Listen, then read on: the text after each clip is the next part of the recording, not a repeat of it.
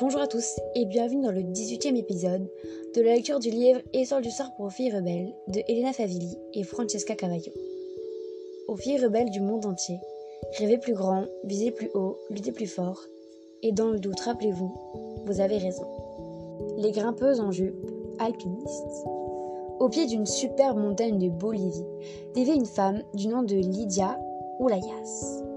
Toute sa vie, Lydia avait cuisiné avec l'aide de ses amis pour les alpinistes avant leur départ du camp de base pour le sommet. Elle les avait regardés mettre leur casque, attacher leur sac à dos, resserrer leurs bottes et remplir leur goulot. Elle avait vu l'excitation dans leurs regards. Lydia et les autres femmes ne savaient pas à quoi ressemblaient les sommets. Leurs maris et leurs fils, eux, le savaient. Ils travaillaient comme guides et porteurs, emmenant des groupes d'alpinistes jusqu'aux cimes en toute sécurité, pendant que les femmes restaient au camp dans la vallée. Un jour, Lydia lança Allons là-haut, voir par nous-mêmes. Quand les femmes enfilèrent leurs bottes et leurs crampons sous leurs tenues colorées, cholitas, les hommes éclatèrent de rire. Vous ne pouvez pas y aller vêtu en cholitas. Vous devez mettre une tenue qu'il faut pour grimper. Sottise, rétorqua Lydia en ajustant son casque. On s'habille comme on veut, nous sommes les cholitas alpinistes.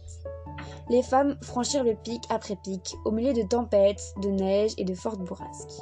Nous sommes custodes, nous voulons gravir huit montagnes, déclarèrent-elles. Pendant que tu lis cette histoire, elles avancent probablement dans la neige, leurs jupes multicolores tourbillonnant dans le vent, tout excitées, alliées de voir le monde depuis un nouveau sommet.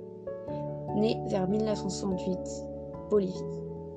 Se trouver au sommet est merveilleux, c'est un autre monde. Lydia Walias.